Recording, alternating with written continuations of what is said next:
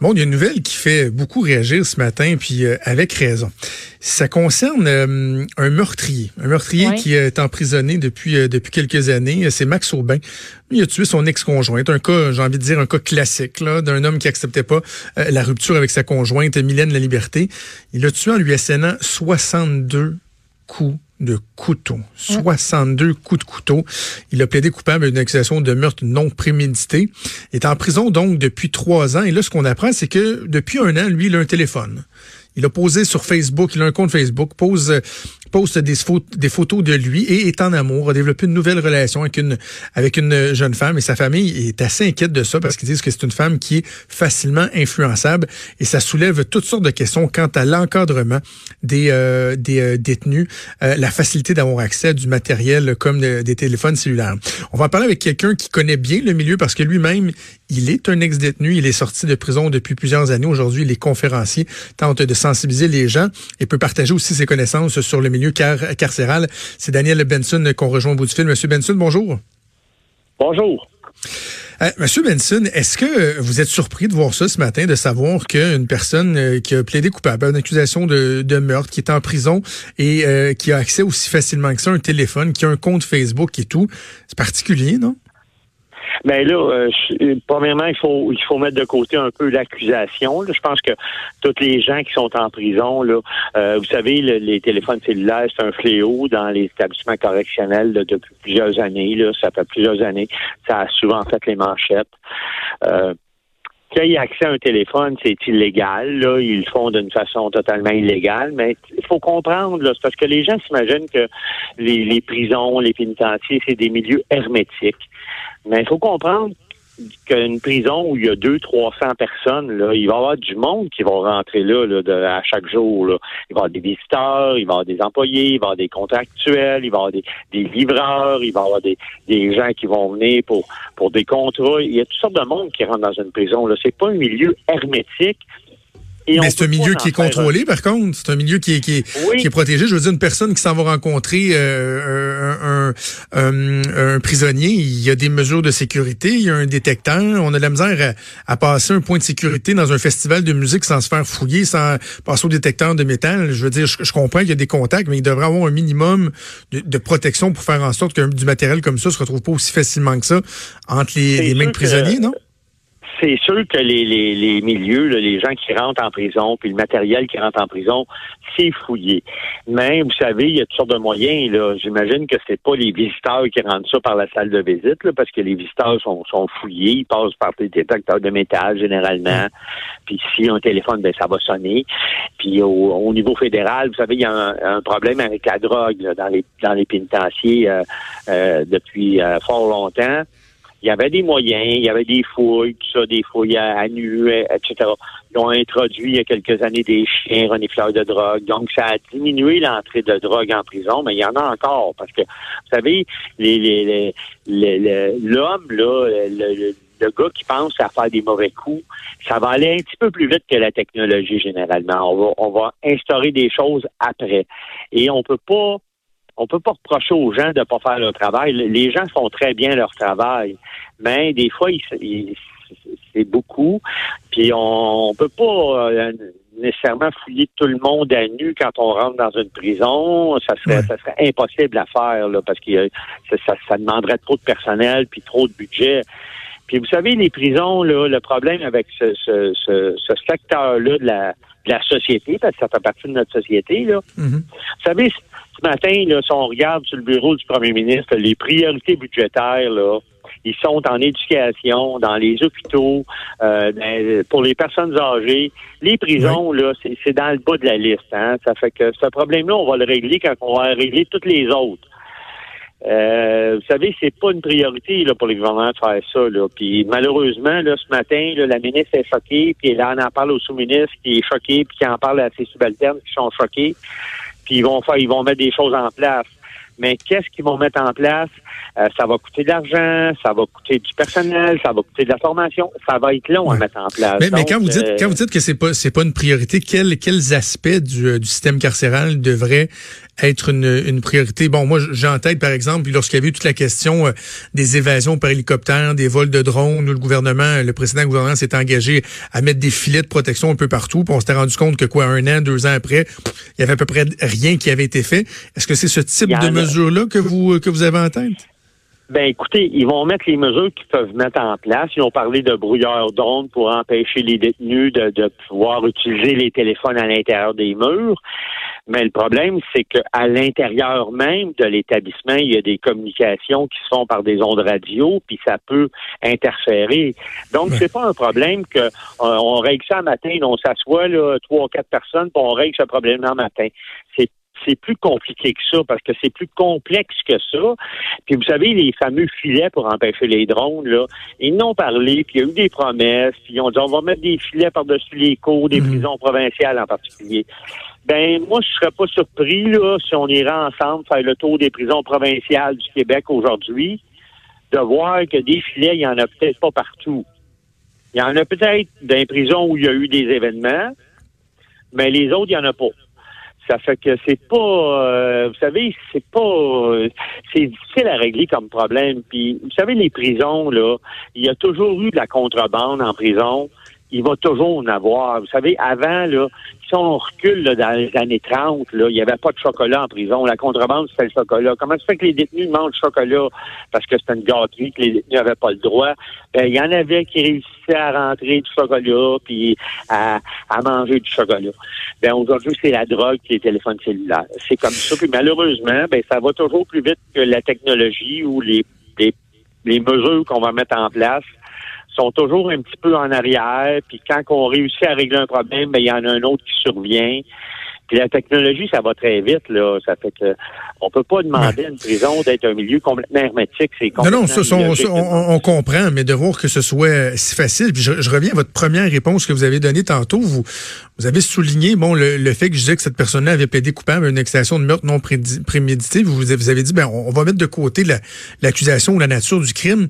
J'ai de la misère, moi, M. Benson, à le mettre de côté parce que la personne qui est en dedans, qui va passer des week-ends en prison parce qu'elle n'a pas payé ses tickets de char, parce qu'elle s'est ramassée avec un sabot de Denver, versus un prédateur sexuel ou un tueur, euh, il y en a un que ça me dérange plus que l'autre, moi, qui, euh, qui a accès aussi facilement que ça à des technologies, puis que je me dis, c'est quoi cette personne-là? J'ai pas envie, moi, qu'elle ait accès euh, à ça. Donc, il me semble que Selon le type de prison, d'ailleurs, on, se questionne un peu à savoir comment se fait-il qu'il est encore dans une prison provinciale après après trois ans pour un, crime un crime comme celui-là.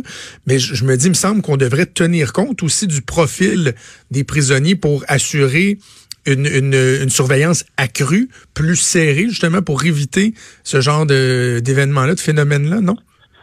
Ben, vous savez, les détenus sont, sont classifiés dans les établissements provinciaux et fédéraux par des niveaux de sécurité. Il y a minimum, médium, maximum, super maximum.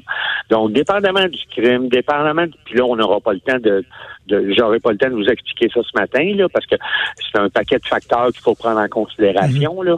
Euh, mais ils vont être classés par niveau de sécurité. Et effectivement, dans une prison à sécurité minimale, il y a moins de, de surveillance que dans une prison à sécurité maximale, parce qu'on évalue que les détenus ont besoin de moins de surveillance qui sont dans ce niveau de sécurité-là.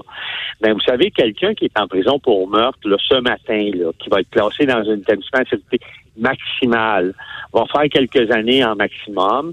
Si le détenu est conformiste, s'inscrit dans des programmes, il fait un cheminement, ben dans quelques années, il va descendre en établissement médium, puis dans quelques années, il va être en, en minimum, puis un jour ou l'autre, il va se retrouver dans la société. Parce que les gens qu'on met en prison aujourd'hui, un jour ou l'autre, vont se retrouver dans notre société. Et ce système-là est fait en fonction qu'on va préparer la personne à un retour en communauté pour qu'il ne soit pas un risque quand il va retourner en, communauté. Et le système fonctionne comme ça. Puis le système, il fonctionne bien. Là. Euh, tu sais, il faut pas remettre en, considération le système carcéral euh, au Québec ou au Canada parce qu'il y a un gars qui s'est fait pogner avec un téléphone cellulaire, là, parce qu'on va en pogner un autre demain avec du pot, puis on va en pogner un autre avec des cigarettes, puis c'est interdit. Euh, mais on peut pas remettre le système en question parce que un détenu s'est fait prendre avec un téléphone cellulaire. c'est un, c'est un aspect. Euh, relativement bien, je vous dirais, au Canada et au Québec. Euh, mais, comme je vous dis, c'est pas l'endroit où les gouvernements vont investir demain matin. Là. Ils vont investir où il y a des problèmes plus criants pour la société. Puis je suis persuadé que si le gouvernement dirait demain matin, écoutez, on va mettre de côté les, problèmes qu'on a dans les écoles puis dans les CHSLD, puis on va se concentrer sur les prisons au Québec. Euh, je suis pas sûr que les citoyens, là, il n'y aura pas une télé, là. Ah, ben là, vous allez vous occuper de nos enfants puis de nos personnes âgées avant de vous occuper des, des voleurs puis des tueurs. Non, mais par contre, quand, vous dites que le système va, va, va, relativement bien, effectivement, je pense pas que le fait qu'il y ait un gars avec un cellulaire dans une prison, ce soit euh, la raison principale de se questionner sur euh, l'état de notre système. Mais en même temps, si vous questionnez les gens à savoir est-ce qu'ils sont satisfaits dans l'ensemble quand on regarde les, les taux de récidive, euh, les libérations qui sont accordées des fois après des délais qui sont, ma foi, un peu ridicules en tout cas selon, certaines personnes. On se questionne à savoir pourquoi on donne une peine de, je sais pas moi, 20 ans si la personne au bout de 4 ans, 4-5 ans va finir par avoir une libération. Euh, J'ai l'impression qu'il y a des gens qui trouvent qu'il est loin d'être parfait, notre système.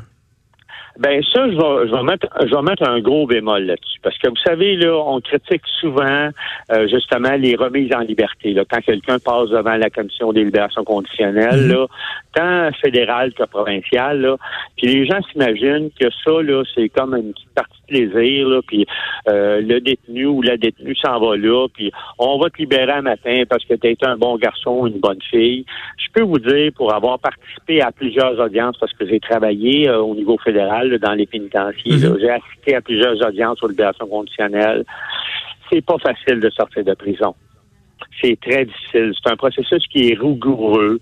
Les commissaires font cette job-là avec avec beaucoup de de, de, de, de préoccupations par rapport à la sécurité du public. D'ailleurs, c'est la première préoccupation du système, c'est la sécurité du public.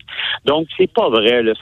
Ça, c'est. Puis vous savez, les taux de récidive, là, on peut faire dire beaucoup de choses à beaucoup de chiffres. Hein? Mais je vais vous donner un chiffre là, que je connais très bien. Là. Le taux de récidive chez les gens qui ont commis des crimes de meurtre au Canada depuis les 15-20 dernières années. Ce taux de récidive-là chez les meurtriers va varier d'une année à l'autre entre 0 et 0,5% de récidive. Donc, c'est la, c'est la catégorie de, de, détenus qui va le moins récidiver parce que c'est la catégorie. Les crimes sexuels, les crimes sexuels, ça va, ça va très bien là aussi? Ben, les crimes sexuels, je vous dirais, ça, c'est un autre paire de manches parce que il y a, y a, le problème que si on envoie le détenu dans une si le détenu a une sentence provinciale, vous savez, une sentence de deux ans moins un jour là, pour faire des programmes avec quelqu'un, puis faire du travail au niveau de sa sexualité avec quelqu'un, ça donne peu de temps quand on connaît le système, parce que tu sais, le temps qu'il arrive en prison, le temps qu'on l'inscrit dans le programme, les listes d'attente, etc. Mais par contre, je vous dirais, au niveau fédéral, moi, j'ai accompagné des prédateurs sexuels au niveau fédéral quand j'y ai travaillé. Puis je connais des gens qui ont été condamnés à la prison à vie, avec un minimum de 25 ans de prison, qui sont en prison encore depuis 40 ans. Mm-hmm. qui n'ont pas été libérés parce que on considère qu'ils sont encore un danger. Donc moi, de mon point de vue à moi, je vous dirais que le système il fonctionne bien. Je vous dis pas que le système est parfait et qu'il n'y a pas d'erreurs qui se produisent, mais le système fonctionne bien. Je reviens avant qu'on se laisse sur euh, le, cas de Max Aubin, parce que vous dites, bon, on remettra pas tout un système en cause en raison d'une personne qui a été trouvée avec un cellulaire. Euh, euh bon, je, comprends que votre but, c'est pas de, de, minimiser non plus euh, nécessairement, sauf que il y a une famille qui est inquiète, là, une jeune femme qui a tissé des liens avec cet homme-là à distance. fait huit mois qu'ils sont en, en, relation. Eux disent que c'est une jeune femme qui est facilement influençable. Ça, est-ce qu'on doit s'inquiéter de ça, de cette facilité que des, des détenus peuvent avoir à créer des liens avec, euh, avec l'extérieur sans qu'il y ait aucune espèce, on dirait, d'encadrement? Ou? Ben, je vous dirais que ce problème-là, moi, je vous dirais que c'est plus du ressort de la famille.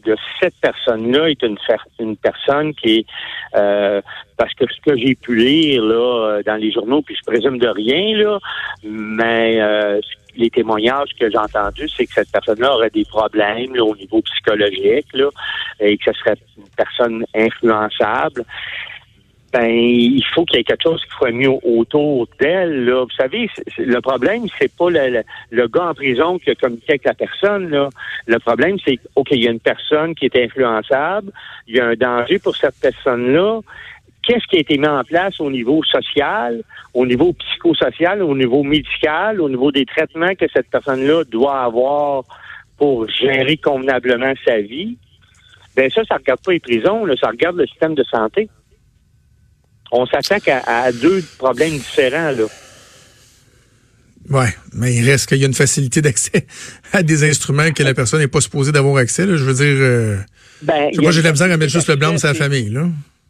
Ben c'est pas non, je mets pas le blâme sur, la famille là, mais le problème est plus global que de dire ben c'est à cause du gars qui a le téléphone en prison que cette femme-là est dans cette situation-là.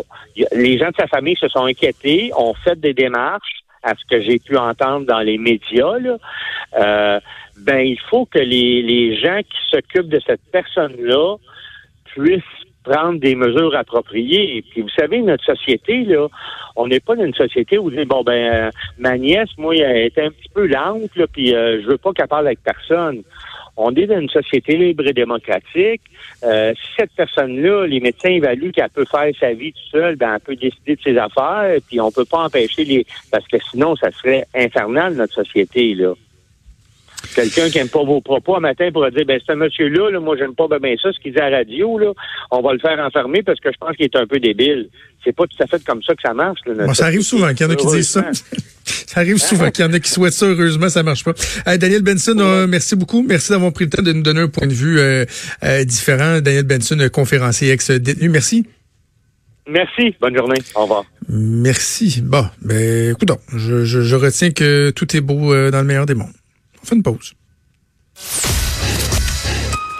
Vous écoutez Franchement dit avec Jonathan Trudeau et Maude Boutet. Et on va parler d'histoire avec mon ami Denis Anger qui est dans